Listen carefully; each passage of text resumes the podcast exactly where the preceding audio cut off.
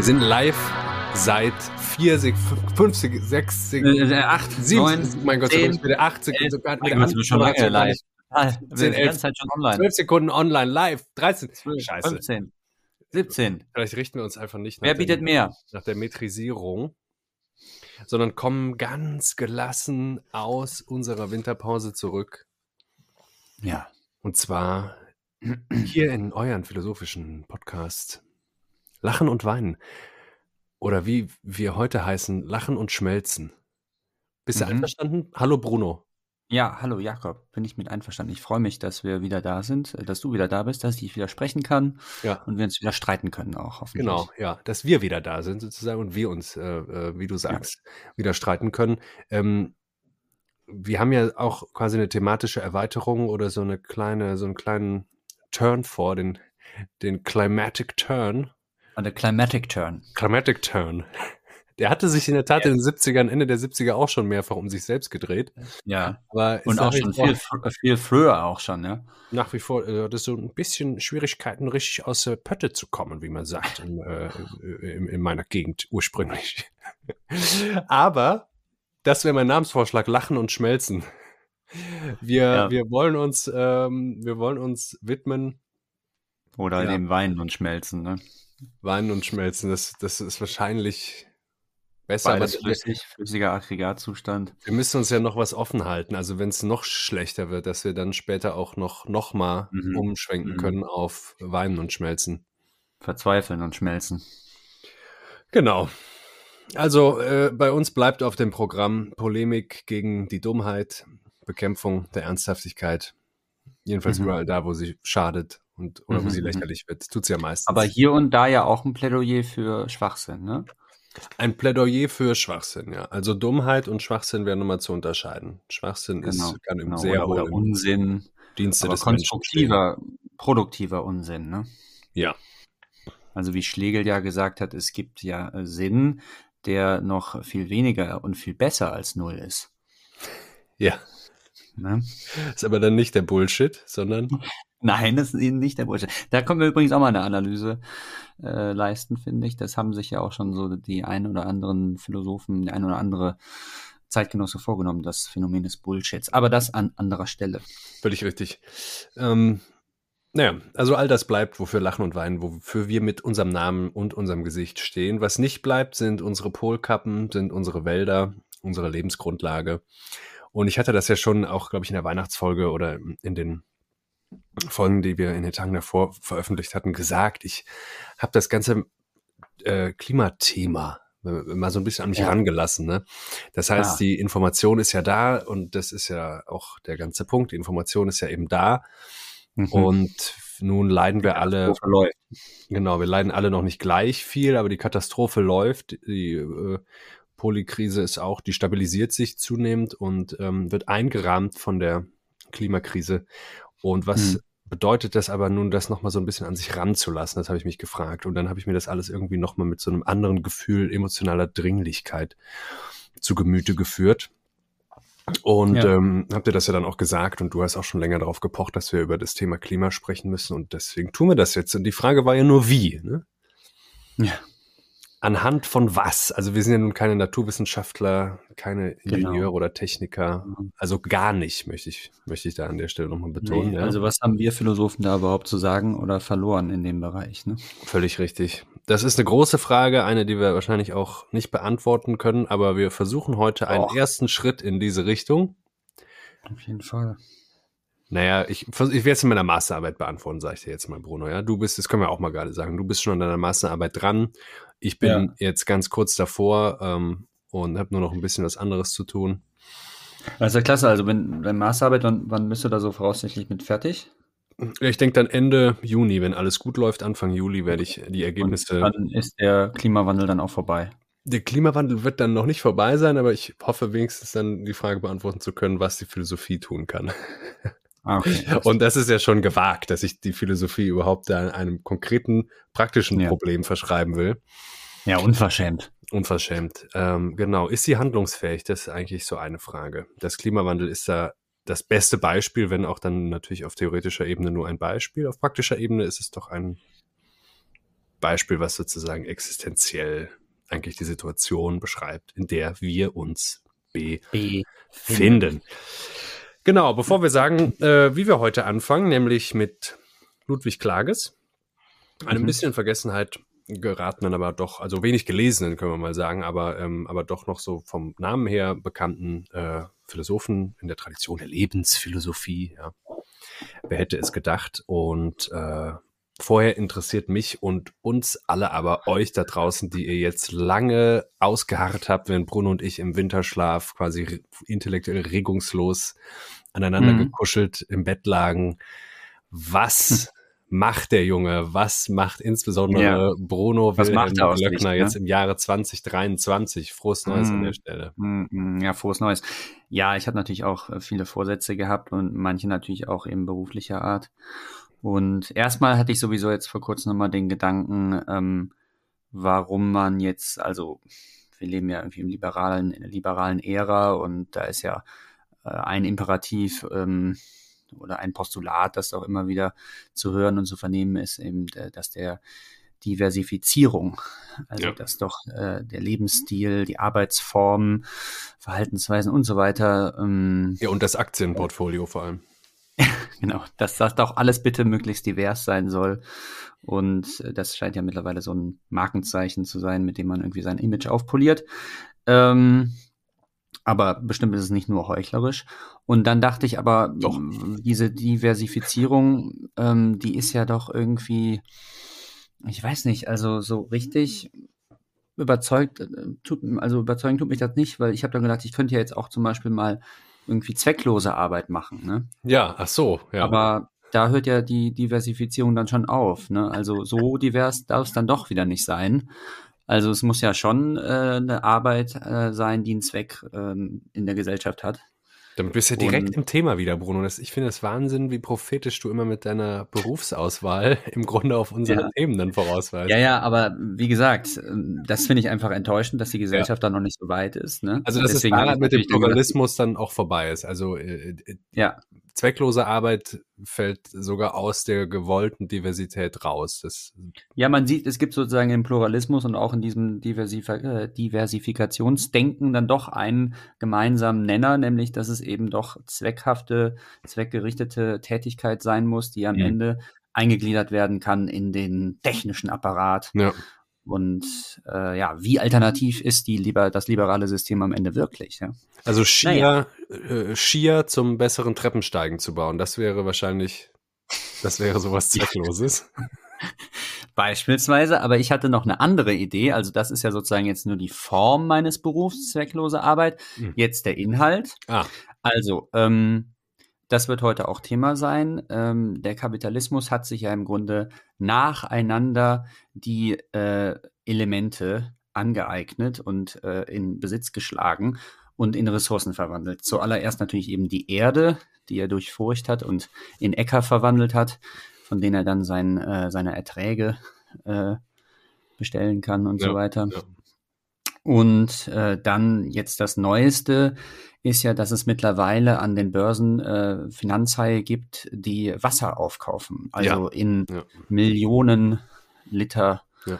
Wasser kaufen, äh, um das dann äh, zu pachten, um ähm, gewissermaßen auch ähm, wie mittelalterliche Großgrundbesitzer über ähm, Flächen äh, zu ähm, verfügen, die dann eben an Bauern äh, verkauft werden, nach dem Preis, den man dann selber diktieren kann weil Wasser eben längst äh, ein Gut, eine Ware, eine Ressource geworden ist, die eben durch die Knappheit äh, auch immer ähm, höherwertiger wird. Ne? Also da verwirklicht sich ja dann eins zu eins und gar nicht mehr in, in irgendeiner Form, wo sozusagen die Fiktion nur ähm, die symbolische Darstellung dessen wäre, sondern einfach genau so, wortwörtlich äh, die, die ja. Dystopie zum Beispiel aus Mad Max und äh, Mad mhm. Max Fury Road. Also da, du hast dann den Feudalherren, der hat sich irgendwann diese eine Wasserquelle angeeignet und dadurch verfügt der einfach über die anderen. Also das ist dann das Herrschaftsprinzip.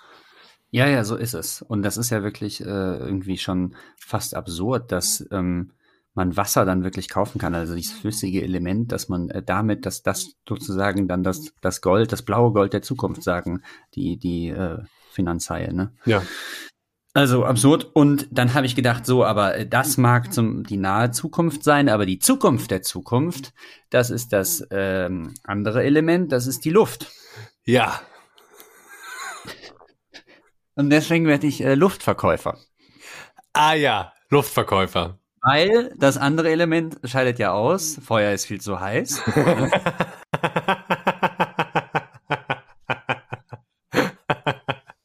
Das kannst du auch gar nicht so schön in so, in so Papiertüten nee. zum Beispiel verpackt genau. auf dem Weihnachtsmarkt verkaufen oder so. Genau. Und ähm, also auch für Kinder Luft aber eben gefährlich. Schon. Ja, und Luft ist ähm, wertvoll. Also ist genau die perfekte Mischung für uns äh, Lebewesen hier auf der Erde. Ist genau die richtige Mischung aus Sauerstoff und, und Stickstoff und so, ne? Ähm, ist das, äh, hast du da schon einen konkreten Businessplan oder ist das alles nur heiße Luft? Ähm, ja, ähm, also erstmal geht es ja darum, dass man die Luft dann kauft und dann muss man sich natürlich darüber einigen, ähm, was jetzt wem gehört, was ja gar nicht so einfach ist in der Luft. Also, ähm, also wenn man ja, ja auch dann ich meine, das gibt's ja nun wirklich schon, dass ähm, Lufträume äh, längst irgendwie äh, kartografiert worden sind und dann äh, bestimmten Ländern zugeordnet sind und so. Also wir sind im mhm, mhm. europäischen oder im chinesischen Luftraum und so weiter. Und äh, da kann man ja auch keine festen Linien und Grenzen ziehen. Ne? Ähm, also in der nee. Luft. Und äh, schwierig, weil wegen des Elements, ja, genau. Total schwierig. Also im, im Wasser ist es ja schon schwierig. Ne? Da verschwimmen die ja immer. Also die versuchen ja immer so mit so ähm, Pinseln darüber zu streichen, aber die Farbe, die ähm, verwischt dann halt wieder verwischt auf der Wasseroberfläche. Ja. ja, und äh, in der Luft kannst du aber ja auch keine Pinsel nehmen. Ne? Nee, nee. Weil das tropft ja sofort runter. Man könnte dann, man könnte dann nur ganz hohe Mauern. Also das ist ja auch das Prinzip bei der, bei dem Luftraum, ja. Äh, der Luftraum, zu dem ich im, im Übrigen ähm, auch, auch einiges zu sagen hätte. Aber ja, der Luftraum ist ja, der, der, das, das ist ja das Ding. Ne? Da gehört die Luft niemandem. Ich verstehe jetzt auch so langsam, worauf du hinaus willst. Ja. Sondern da ist nur sozusagen über dem Territorium äh, eines äh, Staates, die Staaten befinden sich ja auf dem Boden meistens, ja. äh, ist eben der äquivalente äh, Luftraum, für den so ungefähr dieselben Grenzen gelten. Und da muss man sich halt so grob dann dran halten, weil das, wie du ja. schon sagst, schwierig ist. Aber mhm. da geht's ja nur um eine räumliche Einteilung. Bei dir geht's ja dann um die Inbesitznahme der konkreten Materie Luft, ne? Ja, ja. Also eine Möglichkeit ist natürlich, ähm, wenn man eben äh, Innenräume schafft, die dann die Luft bunkern können. Also ähm, wenn man jetzt hier an den Kristallpalast denkt, äh, von den Sloterdijk da so schön beschrieben hat oder den ja auch ja. unser lieber Florian beschrieben hat. Ja, Florian als, Arnold. Äh, so ein Archetypus der Moderne. Äh, also die, äh, eine in sich äh, abgeschlossene, hermetische, abgeriegelte Architektur, die eigentlich so ein Binnenreich schafft. Ja. Ja ähm, dass äh, solche, mit solchen, also wenn man so Hangars baut, ja, also da könnte man ganz viel Luft lagern und dann könnte man das äh, von da dann aus ähm, verschiffen, verkaufen. Ja. Hätte ich jetzt noch die eine Nachfrage. Es gibt natürlich äh, zu deinem wie immer extrem gewagten und wie du es selber ja auch sagst, auf die Zukunft der Zukunft angelegten ja. Geschäftsplanes, gibt es ähm, mehrere Frage, kritische Nachfragen, würde ich vielleicht auch sagen. Also einmal natürlich ethische Implikationen dessen, also, was du vorhast. Jetzt, wenn du mich jetzt sponsern müsstest oder so, ja. was hättest du dafür Bedenken. Genau, das, da hätte ich mehrere, aber ich behalte mich mal an einige wenige. Ähm, um die Ethik mache ich mir da jetzt sowieso naturgemäß keine Sorgen, aber mal ans rein Geschäftliche wäre eine Frage zum Beispiel, wem ja. kaufst du die ab? Ja, also du musst ja quasi ja, ja, Die, die kapitalistische Landnahme, die ja eben abgeschlossen ist, du willst ja jetzt die Luftnahme noch anfügen, damit immer neues äh, Territorium so mit äh, sich in privaten Besitz verwandeln kann. Und äh, aber meine, meine Hauptfrage wäre, glaube ich, wem du das dann also verkaufen möchtest, die Luft. Also du brauchst ja nicht nur den Lieferanten, von dem du kaufst, sondern du brauchst ja auch dann den Abnehmer, ne, den Kunden. Also wo ja, würdest du die ganze Luft... Äh, Grundvoraussetzung für jedes Geschäft. genau, ja. Ja, äh, vollkommen legitime und berechtigte Rückfrage. Ähm, also zuerst einmal, ähm, die ganzen Kapitalisten haben ja im Grunde den Rohstoff äh, auch erst zur Ware gemacht. Ne? Also das heißt, die sind hingegangen und haben dann gesagt, so, Wasser wird in Zukunft eine Ressource sein, mhm. deswegen kaufen wir das jetzt schon mal massenweise ein. Mhm. Und äh, da war ja, äh, also den anderen Zeitgenossen jetzt noch nicht unbedingt bewusst, dass das einen Wert haben könnte oder so und deshalb dann auch das relativ günstig zu haben war oder vielleicht sogar für umsonst. Und deswegen eben Zukunft der Zukunft. Ich schaue jetzt so weit eben voraus, ja. dass ich ähm, jetzt das schon alles für umsonst noch bekomme ja. und dann natürlich das Geschäft meines Lebens machen werde, wenn das dann mal ähm, im Preis steigen wird. Und das, äh, das kommt also durch die Verschmutzung, die äh, Luftverschmutzung, die wir durch die Industrialisierung erleben. Ähm, das werden große Problemlagen in der Zukunft werden. Und da werden sich die Leute ähm, beißen und, und streiten um saubere Luft. Ne? Mm. Das wird, ähm, das wird das neue Gold. Ja, wenn wir, wenn wir, ich meine, da hast du natürlich dann direkt wieder einen Punkt. Ne? Also sozusagen in der Dystopie, wo das Wasser zunehmend sich äh, im Privatbesitz angeeignet wird oder mindestens zur strategischen Ressource ähm, ja. in Staaten wird und auch im Konflikt unter Staaten eingesetzt ja. wird, in der Dystopie, Dystopie leben wir schon. Und die Zukunft der Zukunft wäre dann die nächstgrößere ja. Dystopie, wo also entweder die ja. Atemluft schon knapp ist oder also genau. ist sozusagen, wir genau, haben dann genau. irgendwie sauren Regen und so, dass man ja. vielleicht sogar gezielt Großstädte, Ballungsräume mit Luft beliefern müsste, damit die dort noch. Exakt. Hm. Also das meine ich nämlich auch, weil denk an, an, denk an das äh, Städteproblem. Ne? Also die äh, Städte werden ja explodieren demografisch, also vor allen Dingen jetzt die in der ähm, dritten Welt, wenn ich das noch so sagen darf, ähm, also in der in den, ja. in den Entwicklungsländern. Ja, ich glaube, ähm, Entwicklungsländer ist eventuell sogar der noch, äh, der noch so. Terminus als ähm, Welt. Also das, es ist damit eine wirtschaftliche Einteilung gemeint, ja. Ja, ja, ja. Sonst nichts. Und ähm, genau, da wird es ja eben so sein, dass die Luftverschmutzung eben so stark und so ähm, enorm sein wird, dass sie ja wirklich gesundheitsschädigend ist.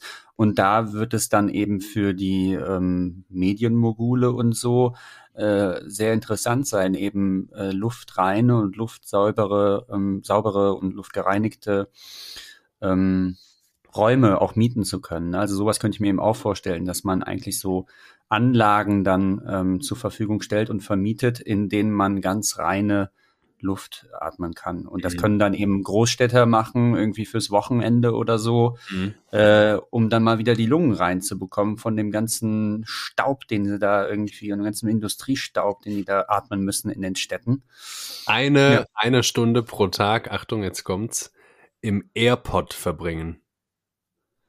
Ah, siehst du, ja. Ja. Äh, Doch nicht so die Zukunft der Zukunft. Ja, doch, doch, aber das wäre dann vielleicht der Name. Aber das klingt, ist ein tolles Konzept. Also in Ballungsräumen, so quasi Räume mit gereinigter Luft, wo es ja dann vielleicht auch klimatisiert ist, ne, wenn es draußen zu heiß ist zum Beispiel. Ja, ja, ja. Und dann könnte man ja zum Zeitvertreib da noch so ein paar Geschäfte reinmachen oder so.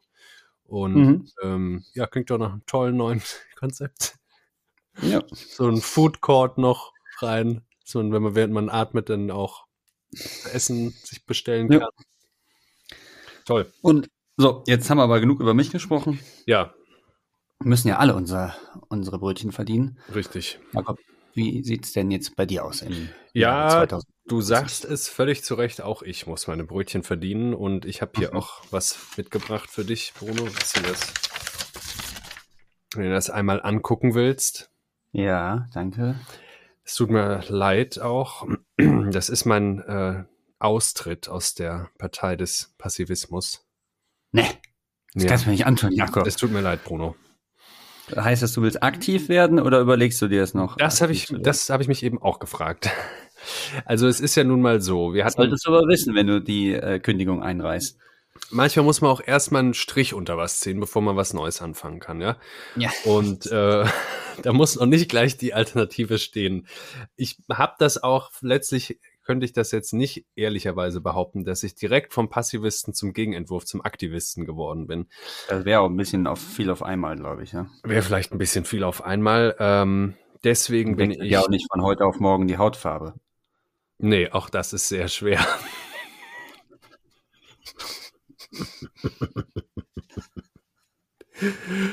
ja. Ähm, ich bin. Ich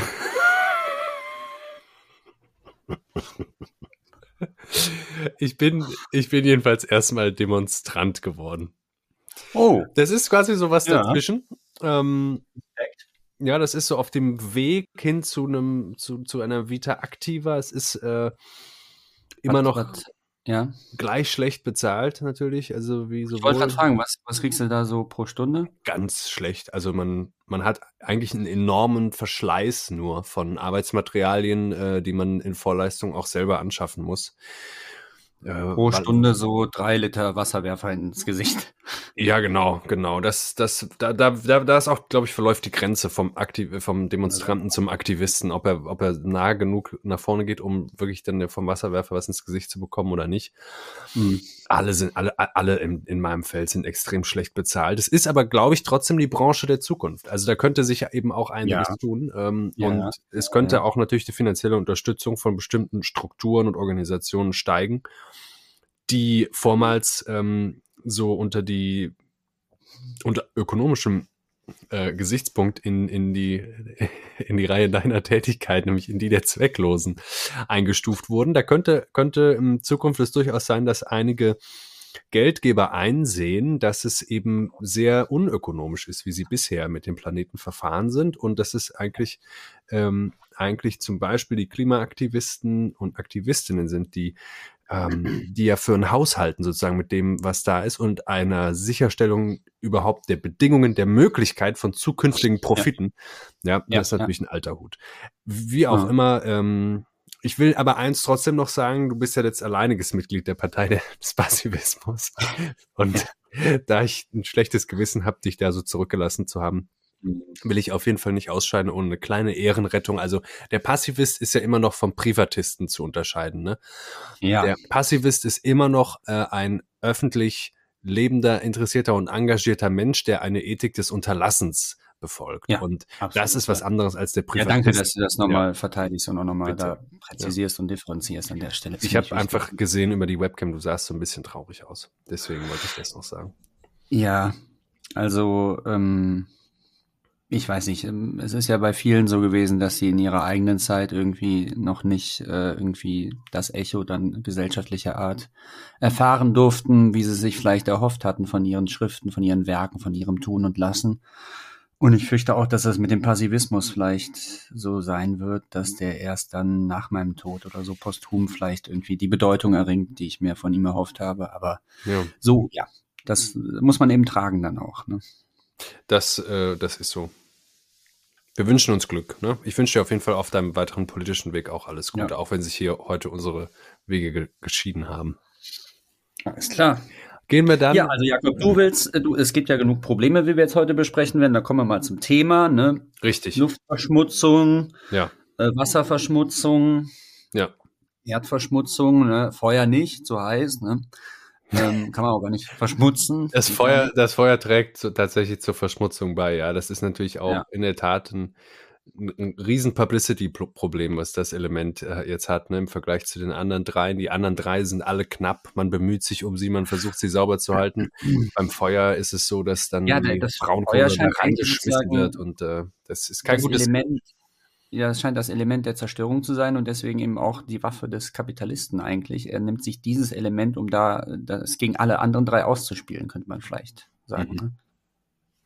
Ja, könnte man so sagen. Denkt man an die Verbrennungsanlagen, denkt man an die Industrie, die ja also immer mit Hitze arbeitet und Ja, ja. das sind ja alles irgendwelche, die ganzen Prozesse laufen ja eigentlich über Erhitzung. Mhm. Und das ist ja eben auch das, womit wir jetzt äh, das größte Problem haben mit der weltweiten globalen Erwärmung, Global Warming. Ja, so ist es. Im, Im Fall der Braunkohle wird ja sogar ein Element, also quasi eine besondere Form von Erde, vom Feuer Mhm. zerfressen, ne? Und dann Ja. Also bei, bei Wagner, der in seinen ähm, Opern da immer äh, auch eine Kapitalismuskritik eingebaut hatte, ist es ja dann auch im, im Rheingold oder so, wo er dann, also für das kapitalistische Gewinnstreben steht dann irgendwie ja auch, steht da nicht irgendwie der feuerspeiende Drache für ein oder sowas Ja. oder so eine, so eine Echse.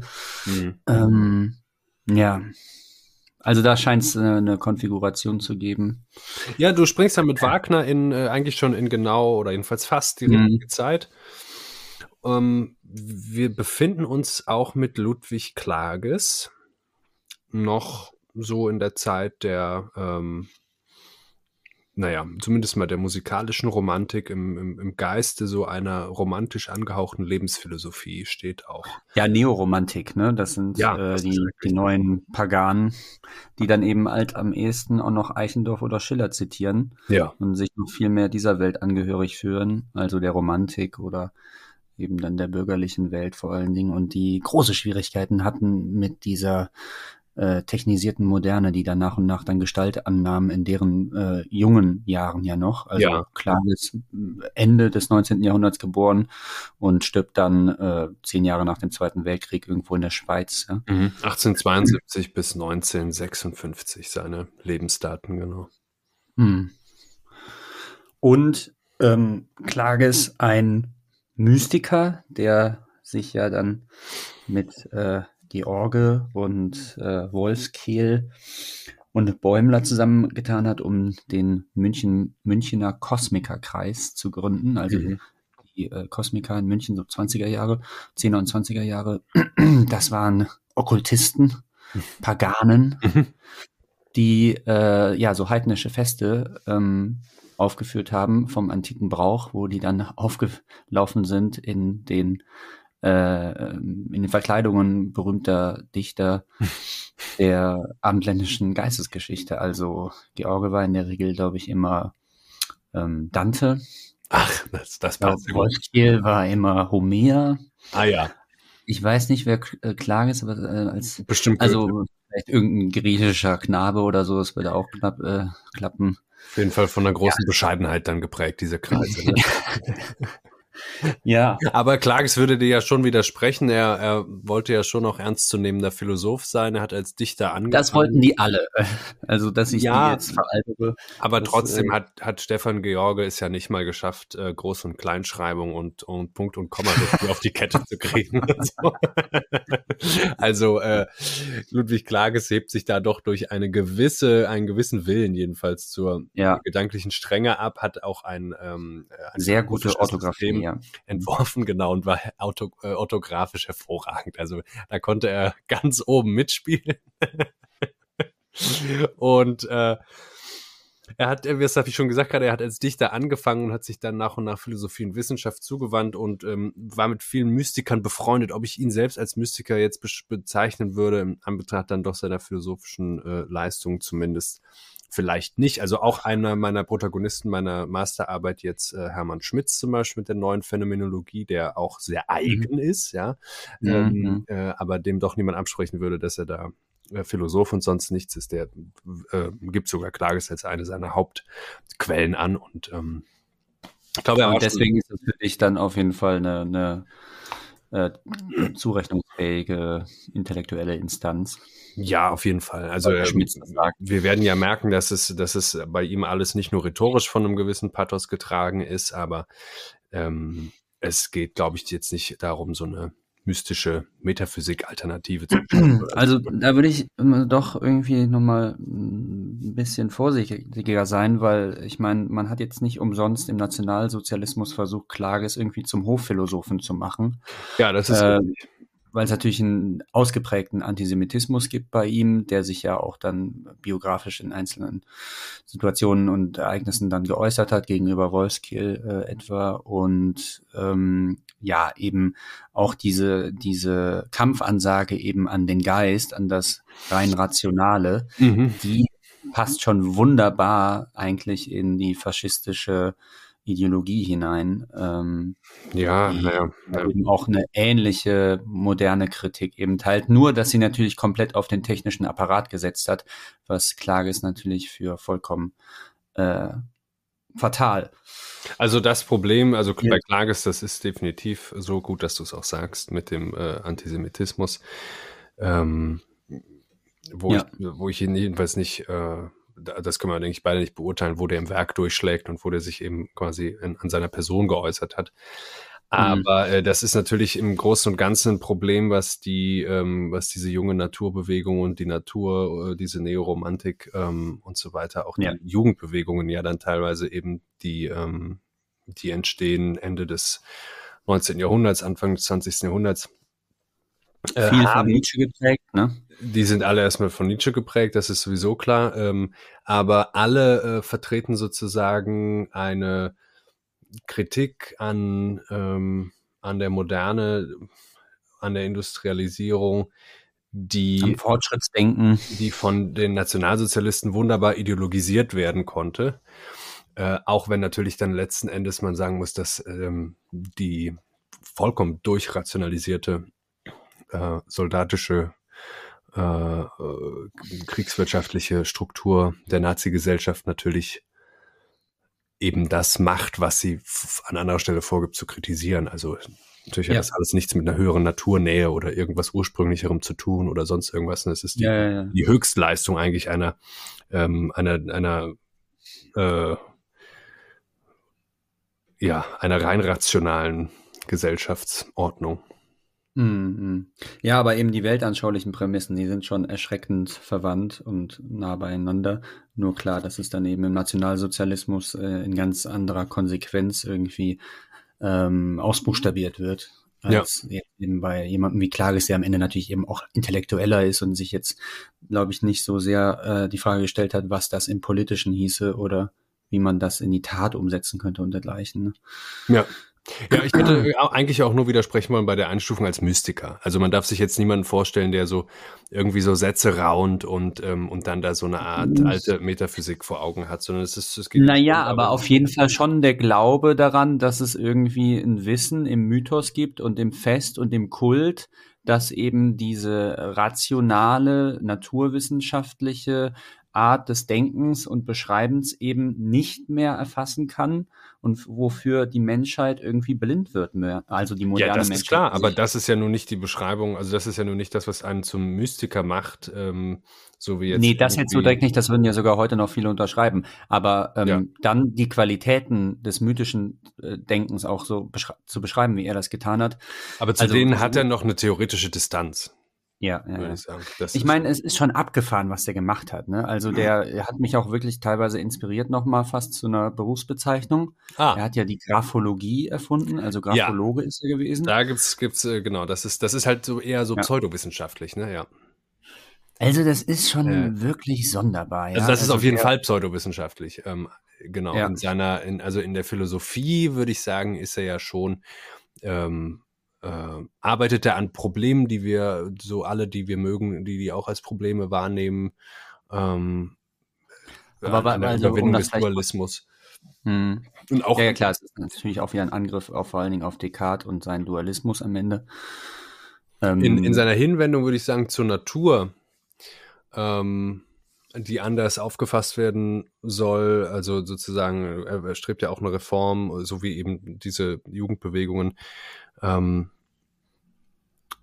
die er auch versucht zu inspirieren, strebt eine Reform im Grunde dieses, dieses Verhältnisses, unseres Verhältnisses als Menschen zur Natur an. Und mhm. äh, äh, diese Zuwendung zur Natur erfolgt natürlich, weil er mit Nietzsche keine metaphysischen Illusionen mehr hat. Ne? Also es geht jetzt nicht darum zu sagen, da ist was, äh, was Größeres oder so, ne? Sondern das ist mhm. eher so die Entdeckung, naja, wenn da was Größeres ist, dann ist das eben dieser große Zusammenhang Natur, den wir nie mhm. im äh, Einzelnen verstehen können und so weiter, in allen Einzelheiten, sondern zu dem wir uns irgendwie insgesamt verhalten müssen. Ja, aber nur mal ganz kurz, also die Graphologie ist dann eben wirklich eine Lehre vom Ausdruck und eben vom schriftlichen Ausdruck. Er versucht an der individuellen Handschrift äh, den Charakter eines Menschen abzulesen eigentlich. Ne? Also mhm. das ist schon wirklich abgefahren. Also er schaut sich dann äh, die Brechungen bei den Zeichen an, also die, die Schärfe der Winkel und so, und das lässt dann rückschließen auf bestimmte Charaktereigenschaften und so weiter. Mhm. Äh, und also die individuelle Signatur ähm, scheint sozusagen ein, ein Zeugnis und ein Indikator für die Seele eines Menschen zu sein. Ich meine, das stimmt, ja. Also jede Signatur ist so individuell wie ihr, wie ihr Geber und Träger. Das, also wir haben alle eine verschiedene Unterschriften und so. Mhm. Aber ähm, daraus dann wirklich einzelne Charaktereigenschaften abzuleiten? Nee, das, das ist Blödsinn, ja. Das ist äh, erwiesenermaßen Blödsinn. Mhm. Hat er sich aber jahrelang mit beschäftigt und mehrere Bücher drüber geschrieben. Also hat er wirklich ja. ernst genommen und dachte auch, dass er jetzt hier einen ganz neuen Zweig in der Wissenschaft eröffnet. Ja. Also das sind äh, wirklich schon so auch diese Abwege, die dann die intellektuelle Moderne irgendwie eingeschlagen hat. Ne? Also da gibt's ja mehrere Beispiele, auch einige, die da in dem Georgekreis ähm, den frequentiert haben und verkehrt haben. Mhm. Ähm, Klage ist vielleicht das bekannteste Beispiel. Man muss noch sagen, also das macht er wirklich als junger Mann auch das mit der Graphologie. Das äh, geht mhm. noch äh, Ende des 19. Jahrhunderts los. Da ist er Paar 20 und mh, hm, ist vielleicht so ein Zwischenstadium zu seiner Zuwendung zur Philosophie und seine philosophischen Werke, dann die, die noch so ähm, hin und wieder ja. rezipiert werden, die entstehen alle danach. Und, ja, ja. und ziemlich am Anfang und ähm, am Anfang seiner bekannteren Werke steht eben auch der Text, den wir uns heute angeguckt haben. Hast du das eigentlich nochmal gefunden, ob er den, also hat er den vorgetragen auch als Text? Ich äh, habe nämlich äh, ja. als Vortrag, also ich habe nämlich auch, ja, ja, ähm, er wurde sowohl also veröffentlicht. 1913, also ein Jahr vor Kriegsbeginn, äh, bei eben äh, irgendeiner Gruppierung von ähm, ja so Heimatschutzbünden die ihn eingeladen haben oder so. Ja, von, also und damit gilt der Text auch so ein bisschen äh, als äh, Gründungsdokument der ähm, deutschen Naturschutzbewegung, gehalten eben vor den, äh, ich glaube, auf einem Weltjugendtag. Mein Gott, das kann doch nicht sein, dass wir das nicht nachgeguckt haben, Bruno. Ganz schlecht, ja. Auf jeden Fall, was ich auch noch ähm, erwähnenswert finde, dass er ja zuerst eine Naturwissenschaft studiert hat, also Chemie und, und Physik auch und auch in Experimentalchemie oder so, glaube ich, seine Dissertation geschrieben hat. Mhm. Also das heißt, mit dem naturwissenschaftlichen Denken sehr vertraut war und da sehr kompetent war und dann eigentlich erst sich zur äh, Philosophie und zur Geisteswissenschaft gewandt hat, weil er bestimmte Fragen in der Naturwissenschaft einfach sich nicht beantworten konnte. Ja. Und dann also eigentlich erst äh, in seinen, in sein wirkliches Gebiet dann findet. Ja.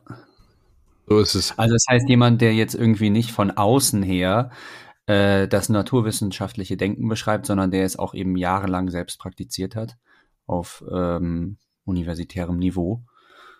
Ja. Äh, ich habe es kurz nachgeguckt. Also Mensch und Erde wurde veröffentlicht auch in einem Sammelband von einer, einem dieser äh, vor dem Ersten und vor allem vor dem Zweiten Weltkrieg noch sehr heterogenen und diversifizierten äh, Jugendvereine, Jugendnaturvereine, die dann mhm. erst irgendwann gebündelt und zusammengefasst wurden und später alle zwangsläufig in der Hitlerjugend zusammenliefen, ähm, zusammengefasst mhm. wurden dort, die haben Sammelband herausgegeben, da hat er das veröffentlicht und das hat es eben auch als Gruß, Grußwort am ersten Deutsch, Freideutschen Jugendtag gehalten. Und ja. ähm, da steigen wir mal ein, ne? Da steigen wir jetzt mal ein in den Text. Es ist ein Text, der im Grunde eine Generalkritik des westlichen, christlich-westlichen Weltbildes formulieren möchte.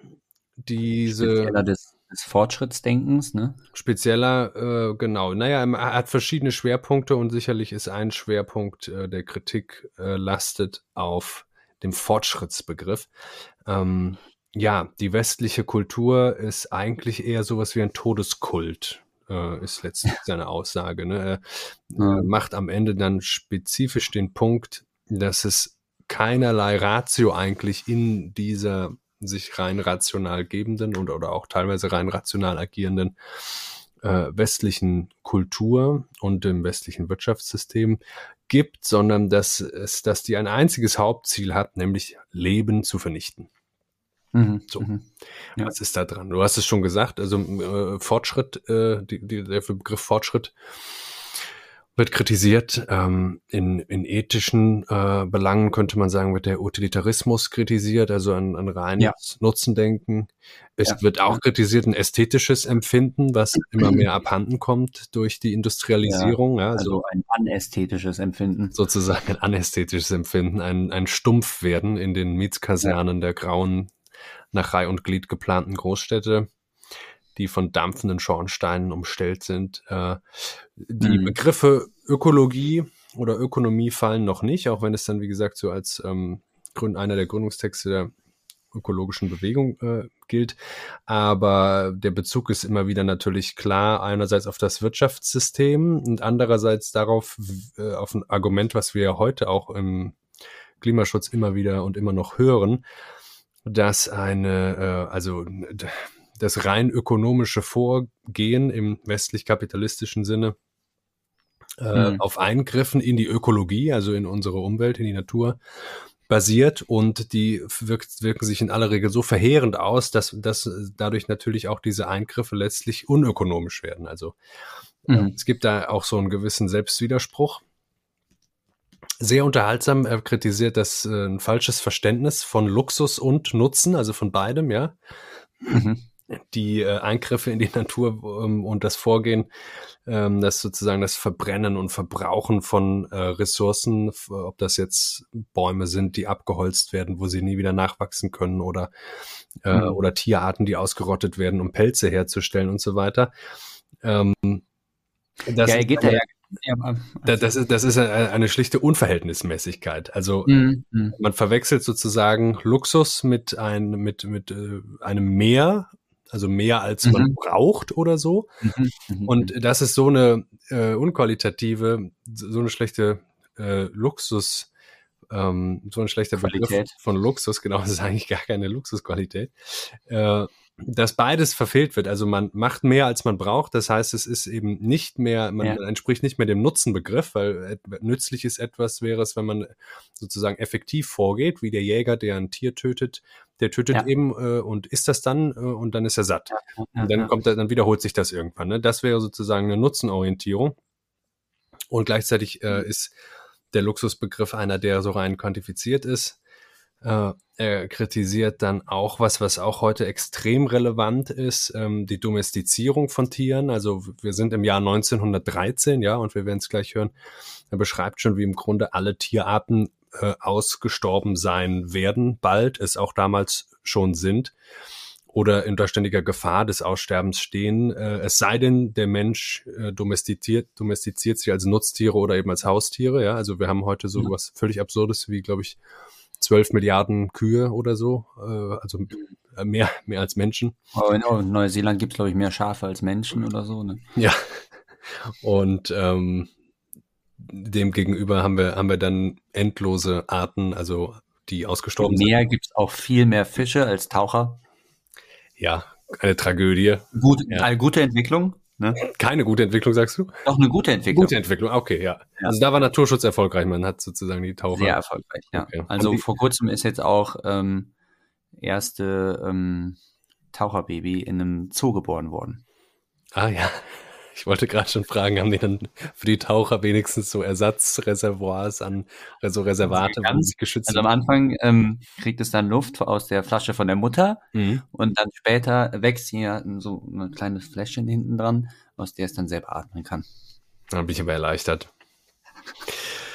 Ja, äh, die Touristik kritisiert er, ja. Äh, da musste ich natürlich an dich denken. Du hast auch auf unseren gemeinsamen Urlaubsreisen immer wieder eine Kritik am Tourismus formuliert.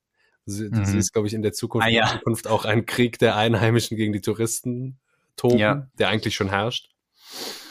Also insofern ja, sind da ganz viele hochaktuelle Aspekte und ähm, da wollen wir uns einfach mal ein bisschen anschauen. Mhm wie er das so sagt. Ja, was dein, was dein Eindruck des Textes insgesamt? Ähm, ja, ich fand das erstmal auch beeindruckend, ähm, was für eine, was für ein immenses Wissen er da hat, eben von den, von den Arten, ähm, von den mhm. Tierarten mhm. irgendwie und wie die Bestände sind und wie viele da pro Jahr ähm, irgendwie getötet werden und kann einem das wirklich also anhand von unzähligen Zahlen, die er dann eben zusammenstellt, vor Augen führen, dass die Menschen eigentlich Amok laufen auf der Erde ja. und wirklich zu Massenmördern eigentlich geworden sind und eben nicht nur nach Bedarf eben die Tiere erlegen, sondern wirklich wie blutrünstige Räuber irgendwie alles niedermetzeln, was ihnen vor die Flinte ja. läuft oder so, ne? Alles, was man dann irgendwie noch zu einem Pelz weiterverarbeiten ja. kann, zu einem Hemdkragen, genau. was man noch schnell äh, bei einem Bankett ja. als Snack servieren kann. Ja. Und das alles auch auf Vorrat und viel zu viel. Und da geht es nirgends sozusagen darum, Hunger zu stillen oder frierende ja, Körper zu wärmen oder so. Das ist alles äh, völlig. Ja, und er mahnt einen ja auch, wie das irgendwie auch jeder gute Vertreter einer ökologischen Bewegung ja auch machen muss. Äh, also er erinnert die Konsumenten daran, ähm, wie äh, vermittelt zwar die, ähm, die Waren sind, also das Endprodukt, äh, das heißt, äh, sein schlagendes Beispiel ist, finde ich, das der Mode. Also wenn mhm. dann, ähm, er spricht von irgendwelchen ähm, Federkleidern, die sich Frauen dann anlegen können, ja. äh, wenn sie neueste Mode aus Paris kaufen. Also die sind dann irgendwie aus, den, ähm, aus dem Federkleid von exotischen Vögeln hergestellt. Und diese exotischen Vögel, die werden dann, wenn werden die Flügel beim lebendigen Leib aufgerissen und dann verenden die einfach kläglich und werden noch nicht mal getötet oder so davor. Und, und das war noch keine Fast Fashion. Das war, das war Slow Fashion damals. Ne? Das war, da sind wir noch nicht mal. Und das also, ist, das ist äh, kurz dazu, das ist vielleicht ein Problem. Das ist natürlich so ein Beispiel, was ganz sprechend ist und wo wir sofort auch alle was uns darunter vorstellen können. Gleichzeitig ist natürlich da die Frage, wie sinnvoll das ist, sozusagen die äh, die wohlhabendsten Auswüchse einer sehr kleinen Gruppe eigentlich von Menschen der westlichen Kultur dann mhm. gleichzusetzen, ja, weil natürlich kann, kann sich sozusagen die, diese westliche Kulturarbeit, die sich in dieser Naturzerstörung und Ausrottung von Arten und so weiter äußert, ähm, mhm. besonders gut ablesen lassen an, ähm, an dann so einer, so einer Luxusoberschicht. Ähm, mhm. Gleichzeitig hat er, das kann man vielleicht noch dazu sagen, ist der Text wirklich apolitisch, insofern es niemals jetzt erwähnt wird, dass wir ja, ähm, dass wir dann irgendwie noch große Armut auch erzeugen und haben äh, in ja. der eigenen westlichen Gesellschaft sozusagen. Ja, ja, ja, das stimmt. Das ist, das ist richtig. Also es gibt jetzt überhaupt nicht irgendwie ein marxistisches Narrativ oder sowas, ja. was man da erkennen könnte, ähm, sondern es ist einfach das, der Gegensatz von Mensch und Natur, ne? Und ja. dass, die, dass der Mensch einfach die Natur ausraubt. Also das Proletariat ist die Natur. Naja, und ähm, letztlich ähm, ja sich selbst auch. Also das sagt er natürlich durchaus genau. auch. Es ist, es ist also wirklich beeindruckend. Mich hat vor allem auch beeindruckt, wie, äh, wie je länger diese Liste wurde, welche Tierart, wie, wie viele Biber es nur noch gibt, wie viele ähm, Arten, wie, viel, wie viele Exemplare dieser und jener Vogelart nur noch nisten und so weiter, äh, dass das alles damals schon statistisch mhm aufgearbeitet war, so dass man da schon ja. irgendwie belastbare Zahlen zu haben schien.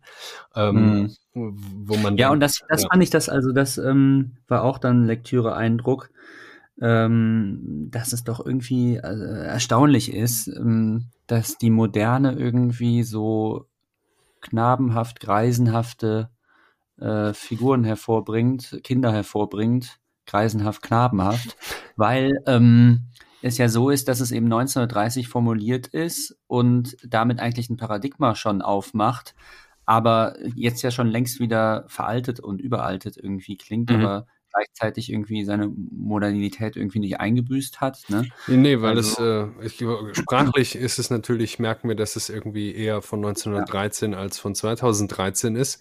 Ja, und gleichzeitig an den Schiller-Zitaten und an den Eichendorff-Zitaten. An denen auch, aber ich meine, komm, wenn du jetzt heute so einen Text äh, schreiben würdest, dann wäre der auch von ja. Eichendorff-Zitaten. Ja, ja, aber ich bin ja auch von gestern, also aber das wird ja heute so keiner mehr machen, jetzt wenn man in der FAZ liest oder so. Aber der ist deswegen, glaube ich, brennt aktuell und auch inspirierend, weil äh, natürlich das, was da in der Sache beschrieben wird, sich ungebrochen genauso fortgesetzt hat. Ja, also deswegen könnte ja. man das heute eigentlich genauso nochmal lesen und schreiben und dann noch die paar übrig gebliebenen Arten, die jetzt aber auch fast aussterben und so weiter, da einsetzen und ja. ähm, die Zahlen anpassen. Ja, also die Moderne ist sich eigentlich schon seit ihrem Beginn irgendwie in ihren Einsichten voraus. Nur hinkt das Bein der Praxis jetzt einfach seit einem Jahrhundert hinterher, weil ja. eigentlich ist da wirklich alles an Konfliktlagen äh, prophetisch ja. benannt und äh, auch ausgemalt in all seiner Schrecklichkeit. Also das, und das habe ich hier. Es ist aber nicht gelungen, dass diese Erkenntnisse äh, einzulösen in der Praxis. Ja. ja. ja, völlig richtig. Das ist also, das habe ich hier schon öfters gesagt, auch glaube ich. Ne, die äh, an, an allen Fronten haben wir im Grunde mit dem Beginn des äh, 19. Jahrhundert, äh, des, des 20. Jahrhunderts und im ausgehenden 19. Jahrhundert so viel intellektuellen Fortschritt, der ja. sich einfach partout nicht beginnt wirklich niederzuschlagen.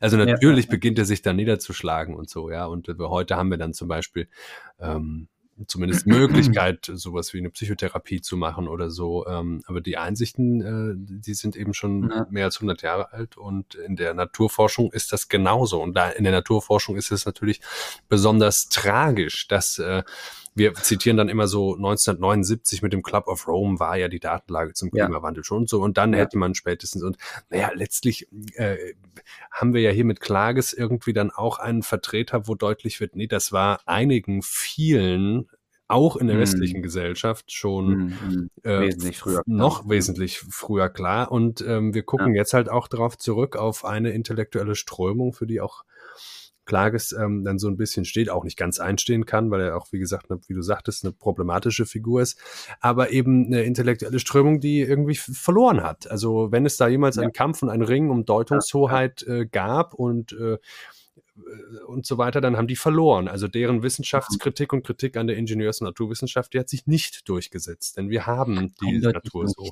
Ja, äh, ja. Wir sind damit so weiterverfahren. Ja, und der äh, ja, die Kritik an der reinen Nutzen äh, Kosten-Nutzen-Ökonomie, äh, an der kapitalistischen Wertschöpfung äh, und Verwechslung im Grunde von, ja, von, von äh, mehr mit Wert, die hat sich fortgesetzt und das ästhetische Empfinden hat sich verschlechtert und mhm. äh, der, mhm. der Fortschrittsglaube, der wurde nicht aufgegeben und so weiter. Und das ist etwas, was wir eigentlich gerade vielleicht erst so ganz langsam ähm, feststellen, dass das in Frage gestellt wird. Und auch das ist wieder getragen von einer, von einer jüngeren Generation, eher nicht von den Älteren, obwohl die vielleicht mhm. relativ tatkräftig noch da, wo sie können, aber helfen. Es ist immer, immer noch eine Minderheitenströmung und ähm, dieser Kampf, äh, in dem er damals noch steckt, der ist also so ausgegangen, dass wir den heute immer noch kämpfen müssen und dass mhm. der überhaupt immer noch aktualisiert erst wieder aufgenommen werden muss. Mhm. Das ist mhm. natürlich auch erstmal frustrierend. Ne?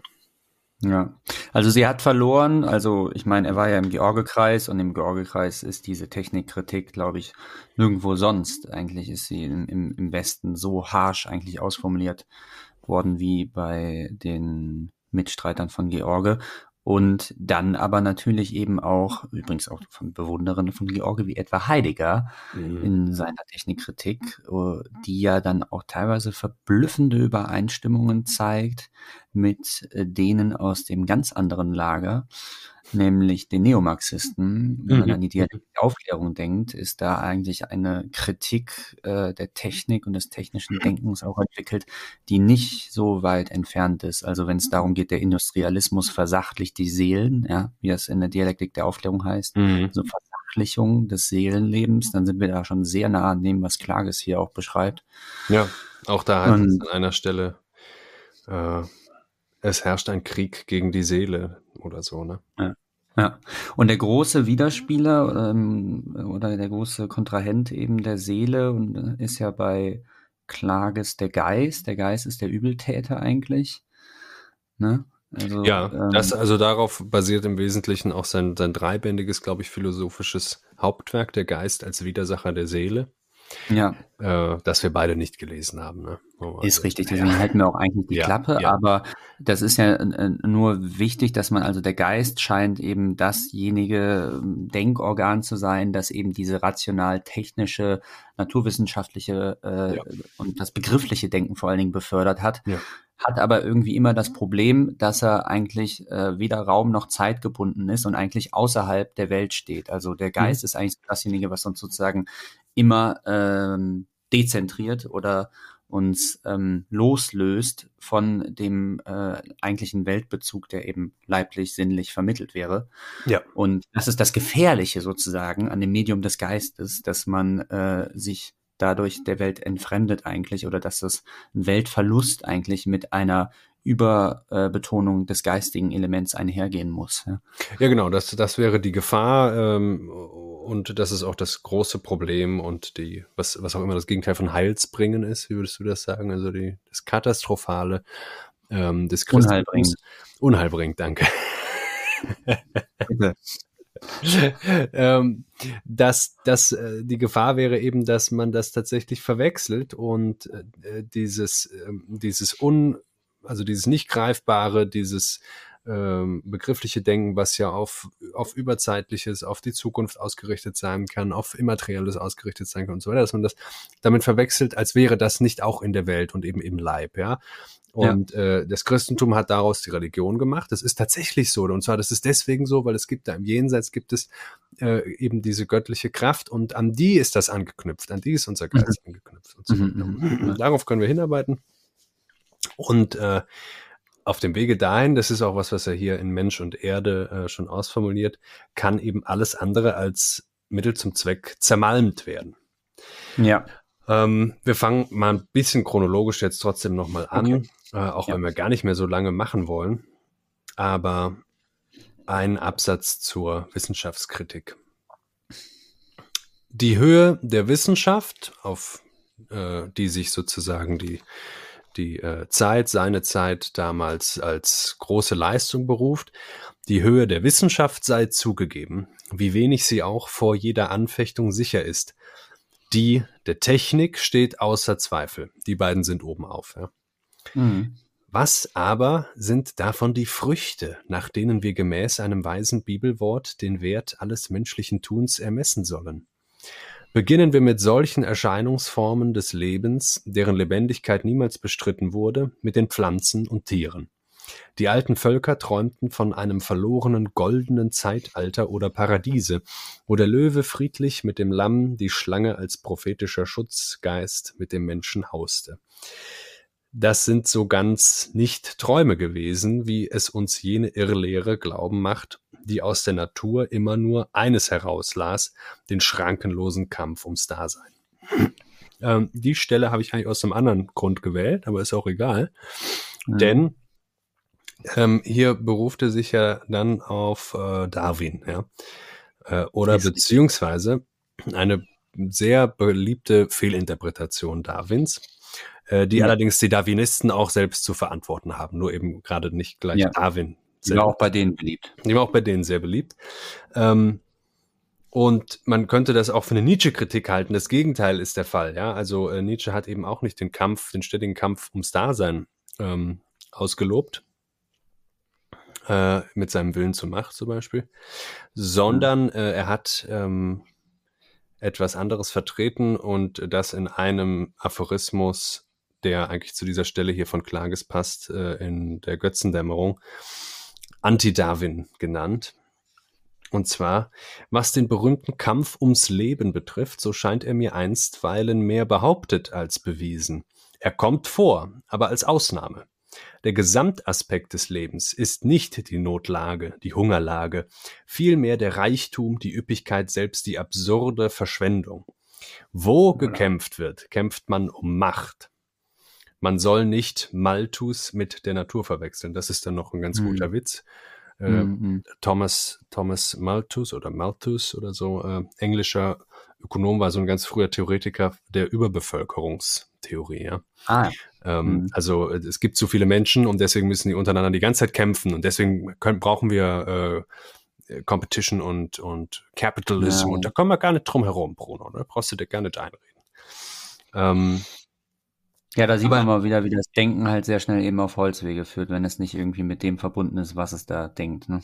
Ja, so ist es. Und äh, das ist, also Klages greift äh, eigentlich, glaube ich, genau diese Stelle auf, wenn er sagt, nein, es herrscht eben an und für sich nicht der ständige Kampf ums Dasein, mhm. den erst die Durchrationalisierung und Naturbeherrschung sozusagen befrieden könnte sondern ja. äh, wir haben ein, wir haben jetzt nicht gerade gleich das Paradiesische, ja, wo der Löwe das Lamm nicht frisst, aber wir haben zumindest etwas, äh, wie Nietzsche beschreibt, was wir ja auch gut nachvollziehen können, wenn wir mal an so einen Urwald denken, wo einfach alles blüht und gedeiht und es so ein so dichtes Leben herrscht, ein solcher ja. Farbenreichtum, wo ja, ja, genug Nahrung ist und so weiter und so weiter. Ja, ich glaube ja, selbst Darwin hätte sich ja dagegen verwehrt, dass man eben dieses Theorem, was er ja eben ausdrücklich benutzt hat, um die Welt der Natur und der, die Tierwelt und Pflanzenwelt zu beschreiben, ja. wenn man das eben dann einfach äh, überträgt auf die Menschenwelt. Also das ist ja das, was man in der Philosophie den naturalistischen Fehlschluss ja, auch das, kann. Der also, führt erst zu diesem Sozialdarwinismus, klar. Genau, dass der Sozialdarwinismus, also nicht, dass es so sein soll, das ist jetzt auch noch nicht unbedingt gesagt, sondern es ist ja auch schon falsch, wenn man sagt, ja, so ist es in der Natur, deswegen muss es auch so in der Kultur, also in der Welt der Menschen, muss es sich dann auch so verhalten. Ne? Ja. Das ist einfach nicht übertragbar, dieses Theorem, sondern gilt halt, wenn überhaupt, und auch da ist es noch kritisierbar, nur hm. für die äh, Natur. Naja, und das, also hier, das geht ja sogar noch weiter, da ist ja die Annahme, ähm, wo der Jäger ein Beutetier frisst, also der Löwe irgendwie äh, die mhm. Gazelle oder so. Mhm. Da ist das, also das ist eben gerade nicht der Beweis für den ständigen Kampf ums Dasein, sondern das ist eigentlich ein, sehr gut eingespieltes, äh, was wir heute ja. Ökosystem nennen würden, ja, wo ja. für alle genügend da ist, wo sich die Bestände einfach dadurch, wie sie leben, wie sie funktionieren als Organismen, gegenseitig regulieren und das auch ziemlich effektiv ja, wir haben also genau. ohne Eingreifen des Menschen ist es unmöglich, dass wir plötzlich irgendwo einfach so eine Mäuseplage haben, weil genau, äh, genau. deren Fressfeinde ausgerottet wurden oder so. Das passiert da nicht, ne? Genau, also das ist, man sieht eben daran, dass die Regelkreiskreise, äh, Kreise, so nennt man das ja, glaube ich, in der Biologie, äh, hoch sensibel sind, dass wenn man, sobald man da von einer Art irgendwie ähm, übermäßig viel ähm, irgendwie tötet und wegnimmt, man äh, das Gleichgewicht außer Kraft setzt. Und das passiert ja jetzt im Moment die ganze Zeit, also in den Ozeanen mit dem mit der Korallenbleiche. Ja.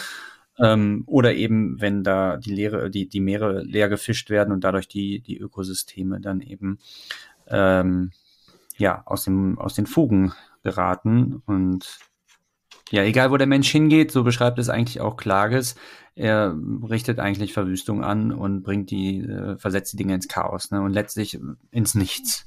Richtig, ins Nichts, ja. Das ist der, das ist der Nietzscheanische Nihilismus, vor dem ja. der gute alte Friedrich immer wieder gewarnt hat. Ne? Der Nihilismus heißt nicht, dass man an keine ethischen Werte glaubt, sondern dass man ja. das Nichts will. Also lieber ja, noch als äh, ja. nichts wollen, will man das Nichts. Und das ist sozusagen der Todeskult, den Klages hier beschreibt. Ja, das läuft ja. auf Vernichtung hinaus. Genau. Und wir kommen natürlich. Das scheint im Kern eigentlich sozusagen, das scheint eigentlich der, der dunkle Kern des Fortschrittsdenkens zu sein, was sich ja selbst immer beschrieben hat in irgendwelchen Lichtmetaphoriken. Ah, jetzt geht's ja. voran und, und ja, ja, ja. der Sonne gehen wir entgegen und es wird immer heller und immer mehr werden wir entdecken und so. Ne? Das ist aber die dunkle Seite des Fortschritts, die müsst ihr auch mitdenken. Ne? Das ist die dunkle Seite und das heißt bei Klages dann wie folgt schrecklicher noch, als was wir bisher gehört, wenn auch vielleicht nicht ganz im gleichen Maße unverbesserbar sind die Wirkungen des Fortschrittes auf das Bild besiedelter Gegenden. Zerrissen ist der Zusammenhang zwischen Menschen, Schöpfung und Erde, vernichtet für Jahrhunderte, wenn nicht für immer, das Urlied der Landschaft. Dieselben Schienen, Stränge, Telegraphendrähte, Starkstromleitungen durchschneiden mit roher Geradlinigkeit Wald- und Bergprofile sei es hier, sei es in Indien, Ägypten, Australien, Amerika, die gleichen grauen, vielstöckigen Mietskasernen reihen sich einförmig aneinander, wo immer der Bildungsmensch seine segenbringende Tätigkeit entfaltet. Bei uns wie anderswo werden die Gefilde verkoppelt, das heißt in rechteckige und quadratische Stücke zerschnitten, Gräben zugeschüttet, blühende Hecken rasiert, schilfumstandene Weiher ausgetrocknet. Die blühende Wildnis von ehedem hat ungemischten Beständen zu weichen, soldatisch in Reihen gestellt und ohne das Dickicht des schädlichen Unterholzes. Also so sieht das dann eben aus und nicht wie die segensbringende, äh, ja, diese Lichtmetaphorik der Aufklärung, den die erklärt mm. sozusagen. Mm, mm, ja, wie wir sehen, sehr bildreiche, sehr ähm, wortgewaltige Sprache, ähm, die äh, man auch übrigens, also es ist teilweise erstaunlich nah, wie gesagt, am, am Status quo. Also hier steht dann an einer Stelle eben auch, dass ja irgendwie der moderne Mensch ja gar nicht mehr so das Problem damit hat mit dieser Entfremdung von der Natur. Er schreibt, die Mehrzahl der Zeitgenossen in Großstädten zusammengesperrt und von Jugend aufgewöhnt an rauchende Schlote, getösete Straßenlärms und taghelle Nächte also diese Lichtverschmutzung, die ist ja heute noch viel stärker äh, mhm. als damals, ne? hat keinen Maßstab mehr für die Schönheit der Landschaft, glaubt schon Natur zu sehen beim Anblick eines Kartoffelfeldes und ja. findet auch höhere Ansprüche befriedigt, wenn in den mageren Chauseebäumen einige Stare und Spatzen zwitschern. Ja. ja. So und dann kommt natürlich schon eben auch diese ganze Romantisierung eben deutscher Landschaft, deutscher Kultur, wenn man den nächsten Satz dann mitnimmt, rührt aber noch einmal vom Klingen und Duften deutscher Landschaft, wie sie noch vor etwa 70 Jahren aus Wort und Bild jener Tage ein Hauch die verödeten Seelen an, so gibt es alsbald wieder wetterfeste Redensarten genug von wirtschaftlicher Entwicklung, Erfordernissen des Nutzens. Also das darf man natürlich nie dann auch verkennen. Das ähm, sind eben dann auch die kulturkonservativen und kulturpessimistischen Töne, die dann durchklingen und doch auch irgendwie an das Dichtertum der eigenen Nation glauben und äh, das, das sind die Gegenideale, ja. Naja, oder die schon daran glauben, dass das Dichtertum der eigenen Nation mittlerweile eben längst verkommen ist, dass man schon nur noch als Epigone ja. eigentlich diesen Verfall beklagen kann und so. Den Ton ja. hat es auf jeden Fall. Ich würde ihm jetzt aber anhand dieser äh, Beispiele ähm, noch gar nichts Völkisches vorwerfen. Er ist Deutscher, er spricht dazu diesen äh, am Deutschen Jugendtag und in Deutschland und er kennt die deutsche Natur und er malt die so aus. Das würde ich ihm jetzt noch nicht mal vorwürfen, sondern ich würde mhm. äh, an einer anderen Stelle tatsächlich dann eher was, äh, etwas, was, was ihn heute in höchstem Maße auszeichnen würde, äh, ja. in, der, in der Moralökonomie de, der intellektuellen Landschaft. Ähm, nämlich hat er durchaus ähm, so kolonialismuskritische Passagen, wo wenn dann wirklich die Natur insgesamt verklärt wird, die unberührte Natur, aber eben auch äh, andere Kulturformen, die der Mensch und damit auch um, um jetzt mal das problematische Wort zu benutzen, nicht nur Tierrassen, sondern auch andere Menschenrassen hat der westliche Mensch ausgerottet, ja. Mhm. Ähm, äh, äh, äh, ob das, äh, er nennt immer wieder äh, Nordamerika als Beispiel, weil das einfach dann auch schon am besten bekannt war zu der Zeit, ja, die Ausrottung der Indianer, die äh, Industrialisierung dieses Kontinents, die Abholzung dieses Kontinents, der der waldreichste der Welt mal war mhm. und so. Mhm. Ähm, das macht er schon alles fest und das macht er jetzt nicht nur irgendwie am, am, an der deutschen Weide fest oder so. Ne? Mhm. mhm. Aber da zieht er natürlich seine, ähm, seine lautmalerischsten Beispiele raus. Also vielleicht ein Punkt, der nochmal theoretisch, ähm, denke ich, doch äh, von Bedeutung ist, dass eben der Fortschritt vorgibt, ähm, unter dem Deckmantel von, von Wissenserweiterung oder solchen ähm, Decknamen eben äh, eigentlich äh, Macht generiert. Ja. ja. Also er schreibt es gleich am Anfang. Ähm, und dass das eben gerade nichts Naturgemäßes ist, ne? Exakt. Sondern also wo gekämpft wird, kämpft man um Macht, um es dann nochmal mit Nietzsche zu sagen. Und da ist ja. eben der Mensch im Spiel. Also worauf aber der Fortschrittler stolz ist, sind bloße Erfolge, sind Machtzuwachse der Menschheit, die er gedankenlos mit Wertzuwachsen verwechselt. Ja. Wir müssen bezweifeln, ob er ein Glück zu würdigen fähig sei und nicht vielmehr nur die leere Befriedigung kenne, die das Bewusstsein der Herrschaft gibt. Macht allein ist blind gegen alle Werte, blind gegen Wahrheit und Recht und, wo sie diese noch zulassen soll, muss, Entschuldigung, ganz gewiss blind gegen Schönheit und Leben. Mhm. Wir knüpfen bei unserer Gegenrechnung ein Wohlbekanntes an. Ja. Ähm, ja, also das ist ganz klar. Ne? Also Macht heißt nicht, also Steigerung von Macht heißt nicht Steigerung von, von moralischen Werten oder dergleichen. Ne? Also, nee, äh, äh, und, und auch nicht mal nur nicht von moralischen Werten, sondern von äh, Werten anderer Art überhaupt. Also das sagt, ja. äh, also die Lebensqualität ist ja nicht nur irgendwie gesteigert durch moralisch korrektes Verhalten oder durch ein, irgendeine Art von Hochgefühl, was daraus resultieren kann, sondern ja. kann äh, gesteigert sein. Auch das zählt er alles re relativ minutiös auf, äh, von, von, von dem Rausch eines guten Festes, von den bunten Kostümen und Gesängen eines Brauches ja. und zu Anlässen und so weiter. Und er ja. zeichnet da also ein Bild, wie sozusagen der Verfall und die Vernichtung von Biodiversität mit einer ja. Vernichtung und Angleichung äh, ja und soldatischer Begradigung von einer Kulturdiversität einhergehen. Also das ist eigentlich ja, ja, ja. in dem Zusammenhang von, von mhm. dieser äh, Mythenwelt der anderen Kulturen und der reichen Bräuche und so weiter spricht er dann auch von diesem Krieg gegen die Seele. Also die Seele-Begriff scheint ganz stark äh, angeknüpft ja. zu sein an eben diese Art von ähm, Bedeutung, die der Mensch in vielerlei Form seinem eigenen Leben geben kann in Kulturen oder ja. eben nicht. Ja. Und dann noch die der anderen zerstören. Und das ist unsere.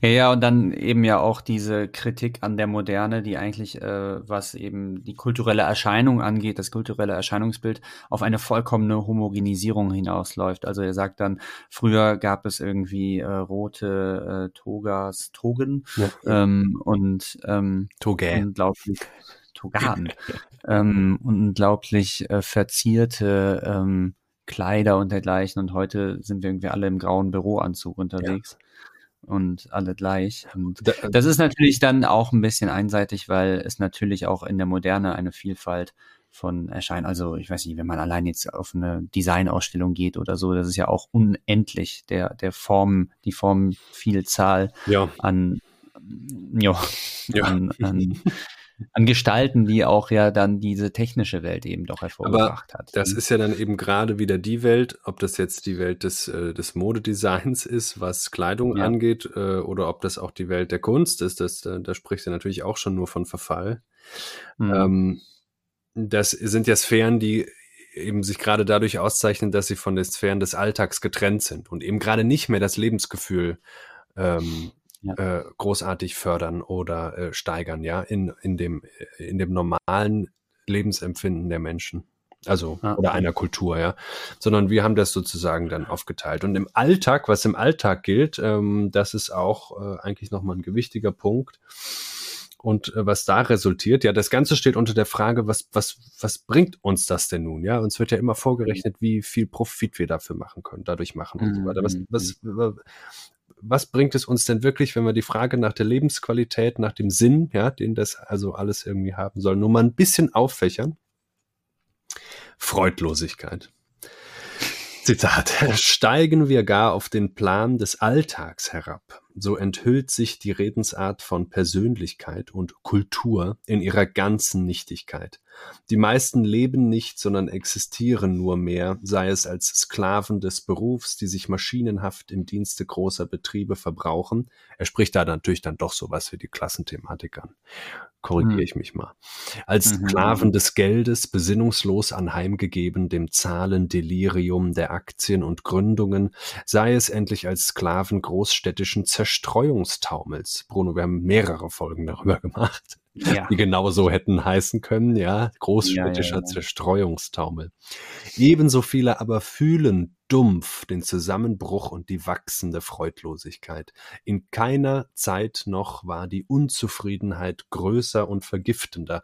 Und ich würde auch sagen, seit 1913 also nicht nur wegen der Totalkatastrophen, die danach sich politisch noch ereignet ja. haben, äh, äh, Ging es bergab, heute noch genauso. Ja, es ist, äh, es mhm. ist eher nicht besser geworden. Wir haben mhm. therapeutische Angebote, die es 1913 in der Breite noch nicht gab. Die haben wir aber auch jetzt nicht überall. Ne? Und naturtherapeutische Angebote haben wir kaum umgesetzt bisher, also gar nicht. Die sind auch ja. überhaupt nicht, überhaupt nicht, äh, kein Naturschutzgebiet. Äh, äh, na, das ist ja schon der Verfall, ne? dass sich die Natur in Naturschutzgebiete zurückziehen musste und als wäre die dann da irgendwie äh, wirklich sicher. Aber äh, die können alle nicht bei der Krankenkasse ähm, eine gute Behandlung beantragen oder so. Ja. Und deswegen muss ja eigentlich auch alle Philosophie heute, sofern sie irgendwie intervenieren möchte, Technikphilosophie werden, oder? Ja, also äh, beziehungsweise genau, sie muss Klimaphilosophie werden. Das wäre ja mit äh, unser neuer thematischer, einer unserer neuen thematischen Schwerpunkte mit Lachen ja. und Schmelzen, ja. Also Mensch Lachen und, und Erde. Genau. Mensch und ich als Erde. Verkäufer, vorher als Demonstrant. Ja, wir, wir gucken mal, ob wir uns da noch weiter diversifizieren, ob das schon reicht jetzt. Also gerade Luftverkäufer würde ich zum Beispiel sagen, kommst du in der Klimabewegung nicht gut mit an. Ähm, okay. Ich als Demonstrant schon. Ich jetzt nicht, aber gut. ähm, ja, es sei denn, irgendwann bist du der Einzige, der noch für ein, für ein atembares Raumklima sorgen kann. Ne? Ja. Aber äh, Ah, hier ist noch ein wichtiger Punkt, auch den wir machen müssen. Erde könnte uns natürlich da als Programm dienen und äh, du, weil du das gerade nochmal sagtest, das dachte ich ja eben auch schon und das ist natürlich auch so ein bisschen, wenn man sich das Hickhack zwischen Adorno und Heidegger dann zum Beispiel anguckt oder zwischen der Frankfurter Schule und Heidegger, wo man natürlich klare Sympathien hat, aber wo man auch denkt sozusagen. Das ist halt die Dynamik des Betriebs äh, und, und könnte man nicht zum Beispiel mit dem, mit dem äh, Technikbegriff sich, also die Kritik da auf etwas stützen, wo man sich ziemlich einig ist und so. Aber ähm, das wäre also vielleicht also das, eine Aufgabe der heutigen Philosophie, ja, dass man. Äh, ja, und das ist ja auch schon geleistet worden. Also da ja. zu erwähnen wäre beispielsweise Norbert Bolz. Ich glaube, der hat in seiner Dissertation äh, das zum ersten Mal dann auch gewagt, weil das auch zum ersten Mal in den 70ern oder so erst möglich war, dass man überhaupt dann mal äh, die Frankfurter Schule ins Gespräch bringen konnte mit äh, mhm. der Science-Philosophie und hat eben gezeigt, dass da eben erstaunliche Parallelen in der Zivilisationskritik nicht nur bei Heidegger und Adorno sind, sondern äh, bei Jünger und Benjamin äh, oder bei Jünger und Karl Schmidt und so, äh, mhm. äh, das ist ähm, äh, bei, bei Entschuldigung, bei Jünger und, und bei Benjamin und Karl Schmidt und ja. so, äh, dass es also äh, das extrem rechte Lager mit dem neomarxistischen, extrem linkgesinnten, mhm. linksgesinnten Lager sich doch in der Frage relativ einig gewesen ist und ja. zwar eben auch zu ähnlichen Punkten gekommen ist wie Klages, dass man sich fragt, wie in der Dialektik der Aufklärung, wie kann es sein, dass äh, der technische Fortschritt so weit vorangetrieben ist, äh, und die Menschheit aber nicht in einen menschenwürdigeren Zustand eingetreten ist, sondern im Gegenteil eigentlich droht, in die Barbarei zurückzuverfallen. Ja. Was ja hier jetzt Klages mit äh, der Abstumpfung beschrieben hat, mit äh, dem Vergnügen, das mehr und mehr die Freude ersetzt äh, die eigentlich eine große Freudlosigkeit hat hinter dem Vergnügen. Ja, also wir, wir, rotten aus im Außen und äh, haben davon selbst gar nichts, ne? sondern eben nur diese, ja. diese ja. dumpfe, äh, diese, dieses dumpfe Gefühl, dass das irgendwie vielleicht ein Todeskult ist. Ja. Äh, und das, ich finde, das, das ist natürlich ein pathetischer Begriff, aber der beschreibt doch eigentlich das relativ präzise, genauso wie was du gerade gesagt hast, doch auch heute noch ein extrem präziser Umriss unseres Problems wäre. Ja. Ja, ja, ein ähm, Punkt hier zum Beispiel auch äh, in Sachen Technikphilosophie, da sagt er an einer Stelle, ähm, die gescheiteste Maschine hat nur Bedeutung im Dienste eines Zweckes nicht an sich selbst, und der umfangreichste Gewerbeverband der Gegenwart ist in tausend Jahren ein Nichts, indes die Gesänge Homers, die Weisheitsworte Heraklits, die Tonwerke Beethovens zum nie veraltenden Schatz des Lebens gehören. Also das mit der Maschine, das hat mich so erinnert an eine Stelle im, ähm, von bei Schelling, äh, das älteste Systemprogramm des transzendentalen Idealismus und da sagt äh, Schelling, dass eine Maschine, man kann sozusagen nie eine Idee von, es gibt nicht die Idee der Maschine, weil die Maschine ist vollkommen äh, in Zwecken und Absichten ähm, abgerichtet und besteht nur aus denen. Also es gibt sozusagen nicht sowas ähm, wie das Urbild der Maschine. Und das ist interessant. Also man denkt äh, sozusagen, das Wesen der Maschine muss man ganz anders denken als das Naturwesen, mhm. weil es eben ein rein gemachtes ist. Ne? Ja, klar. Und ähm, es gibt sozusagen keine Freiheit in dem Wesen äh, des Maschinellen, weil es alles eben auf äh, Zwecke hinausläuft oder ein einziger, äh, eine einzige Komplexion von, von Zwecken ist. Ja, ja. ja. Festgesetzte Zwecke. Da ist sozusagen keine Weltoffenheit mehr. Ja. Ja. Ja, und haben wir die noch, ne? Das ist ja, das ist ja die Frage. Haben wir heute noch Weltoffenheit, damit wir uns nicht einfach nur äh, sozusagen die Haare raufend davor stehen und uns fragen, wie kann das denn? Ja, also gerade jemand, ja. der eigentlich so daran glaubt, dass die Technik äh, Probleme löst und so weiter, es kehrt ja auch alles unterm Solutionismus wieder. Die Energiewende ja. ist ja heute im Grunde auch beschrieben, dadurch, dass man technisch jetzt umrüst, umrüstet und es technisch eben besser macht und so. Da mhm. mag ja auch viel dran sein, ja. Also äh, äh, das soll nicht in so eine Nostalgie, in so eine Retromanie verfallen, als könnte man zurück zu oder so, ja. Äh, mhm. Aber wenn man nicht nur so davor stehen will und denkt, ach du Scheiße und so, also gerade dieses Gefühl muss ja jemand erfassen, einen Solutionisten zum Beispiel erfassen, äh, der doch, der doch dann einsehen muss, auch mit der Analyse, die jemand wie Klages, aber man braucht natürlich noch nicht mal Klages dafür dann geliefert hat, ja. Äh, dass das ja eben sein Prinzip, das woran er glaubt, das war ja an der Macht jetzt, Jahrhunderte. Ne, also das, das, wo wir ja. jetzt sind, das ist ja das Ergebnis dessen. Und ja. sagt man, also ne, haben wir jetzt noch genug Weltoffenheit in dem Sinne? Und ist die Welt überhaupt noch offen genug, Ja, ist um die überhaupt unser- so divers? Das um hatte ich ja auch Umdenken eigentlich noch- noch auf mit meiner zwecklosen Arbeit. Ne?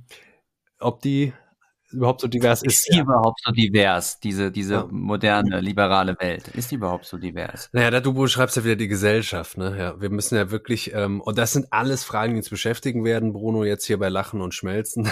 ähm, Ja. welchen Status äh, sprechen wir dem Planeten Erde zu, ja? Äh, das, das können wir in der Antike anfangen. Ähm, da war es noch relativ Ja. klar, dass die ein Lebewesen ist. Ähm, Ja, ja. Klages sagt hier auch, soweit muss man, man muss die Frage gar nicht entscheiden, weil egal, ob man das jetzt eine, eine ob man die Erde als, als Lebewesen oder als un, unbeseelten, äh, nichts fühlenden Klumpen Materie beschreibt, äh, wie wir mit äh, ihr verfahren, ist in beiden Fällen äh, unökonomisch sozusagen, also Hm. verbrauchend und zerstörerisch. Ähm, Ja, und es ist ja auch, wenn man jetzt nochmal ähm, menschheitsgeschichtlich die letzten 200 Jahre oder die Neuzeit, also die letzten 500 Jahre aufruft, dann kann man ja mit Freud sagen, es gibt eben die drei großen Kränkungen äh, des menschlichen Narzissmus, äh, also eben einmal, ähm, helf mir auf die Sprünge, ähm, das, das äh, Umsetzung vom geozentrischen zum heliozentrischen Weltbild von Kepler, ne? oder? Kopernikus. Kopernikus. Da, bin ich doch. Oh, die haben ja alle da irgendwas Wichtiges. Kopernikus, genau. Darwin und dann eben Freud. Genau. Also erstmal ja, dreimal wurde uns eingeschärft. Einmal von einem äh, Astrologen und äh, Mathematiker, dann äh, von einem Biologen und dann von dem Psychologen, dass wir nicht der Mittelpunkt des Geschehens und der Welt sind. Ja? Mhm. Wir äh, sind irgendwo am Rande des Randes eines Universums, das am Rand von den Rändern ist. Ja. Und, ähm, Und wir haben überhaupt nur die Macht, uns zu entscheiden, normal mitzumachen oder alles kaputt zu machen. Genau, und äh, dann sind wir nicht irgendwie von, äh, stammen wir nicht von Gott ab, sondern wir haben uns einfach der Tierwelt äh, entrungen und sind aber eigentlich am Ende irgendwelche intelligenteren Affen, Mhm. Ähm, Affen eines kalten Gottes, wie es bei Marx heißt. Und dann sind wir aber auch noch nicht mal her über unsere eigenen Gedanken, sondern werden eigentlich, sind nicht her im eigenen Haus, wie es bei Freud heißt, sondern werden eigentlich die ganze Zeit hin und her geschubst von unseren äh, libidinösen Energien.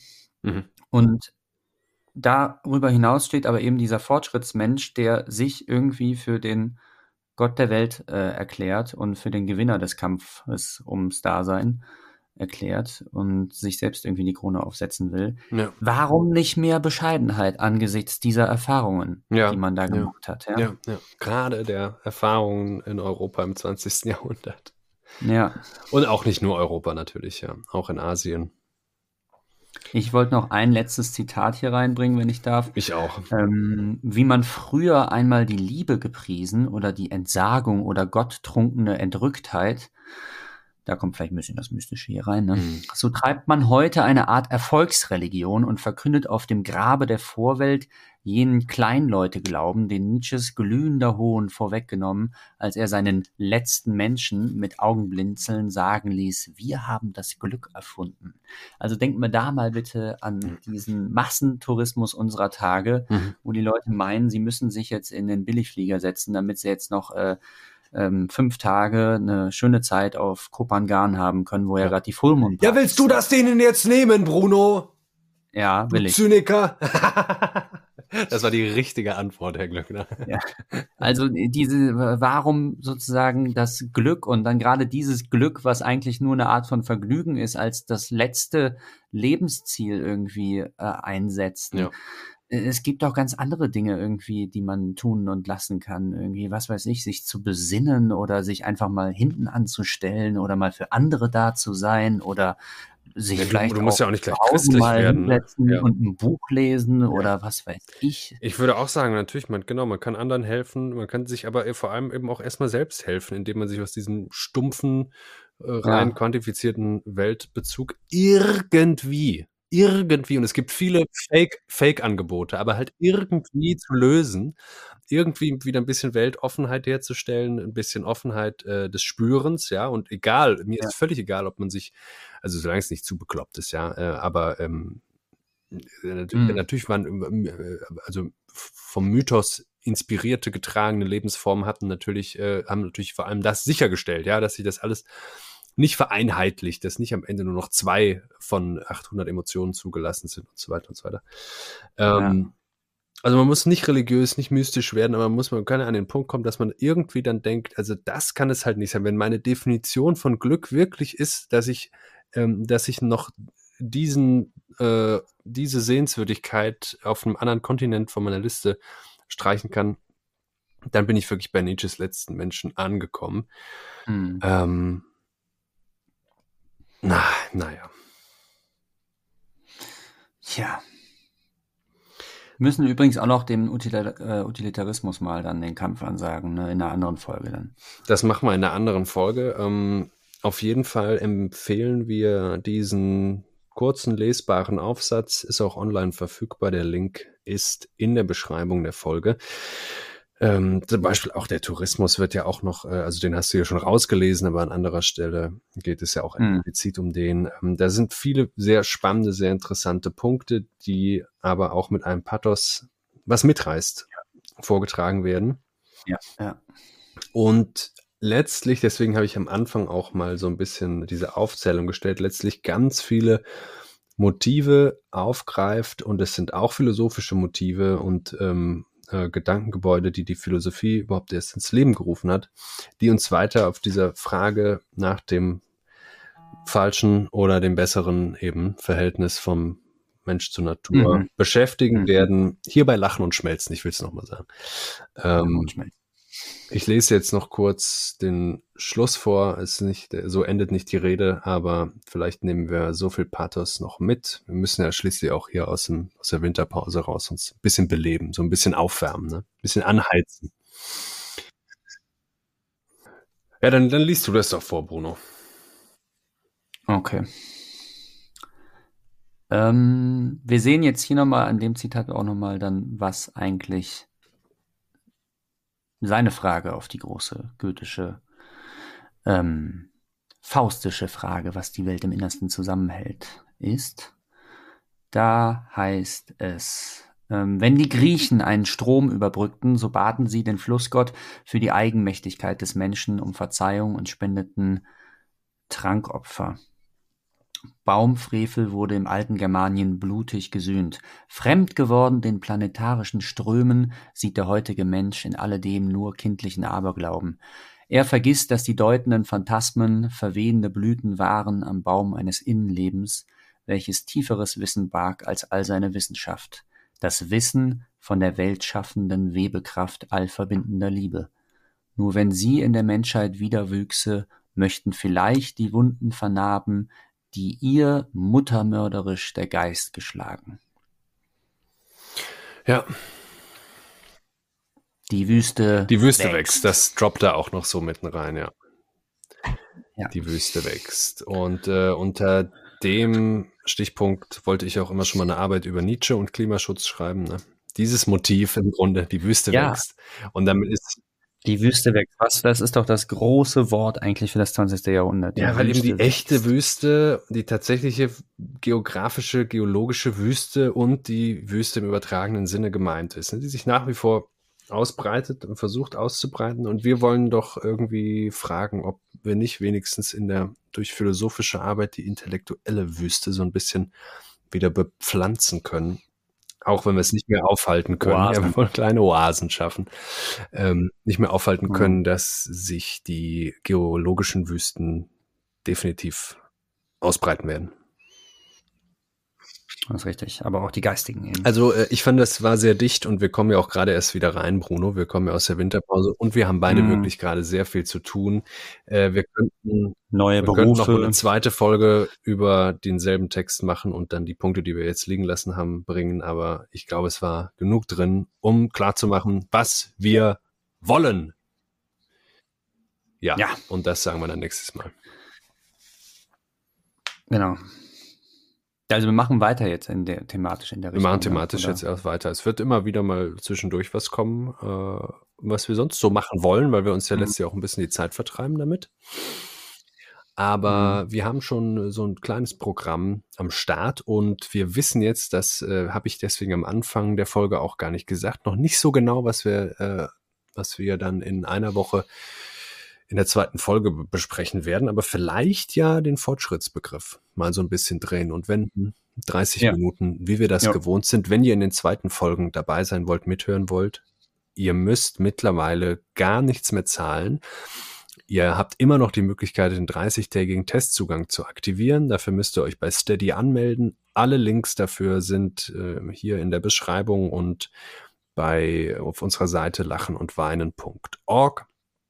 Dort dann unter Gib dem Ganzen noch mal einen Versuch. Jakob beteuert jedes Mal, so schwierig ist Nein. es eigentlich nicht. Ich bin auch schon mal dran gescheitert, muss ich sagen. Nein, so schwierig ist es nicht. Aber das kriegen alle hin und ihr könnt 30 Tage einfach hören. Ihr könnt 30 Tage lang auch alle zweiten Folgen, die da schon online sind, hören. Und dann könnt ihr wieder kündigen, wenn ihr nicht zahlen wollt. Und wenn ihr zahlen wollt, dann seid ihr mit drei Euro, ist das günstigste, seid ihr schon dabei pro Monat. Das war's, oder? Das war's, genau. Jetzt können wir erstmal wieder die Erde untergehen. Ja, lassen. genau. ja, aber wir, wir hören hin. Ne? Wir, alles, was weg soll, das äh, lassen wir hochleben. Die Träume, mhm. die Mythen. Mhm. Ähm, wir müssen hören, wie die Wüste ja. wächst. Alles klar, Bruno, vielen Dank. Wir hören uns in einer Woche wieder zur zweiten Folge und ansonsten an alle, die einfach in den Hauptfolgen mithören. Bis nächsten Monat. Bis dann.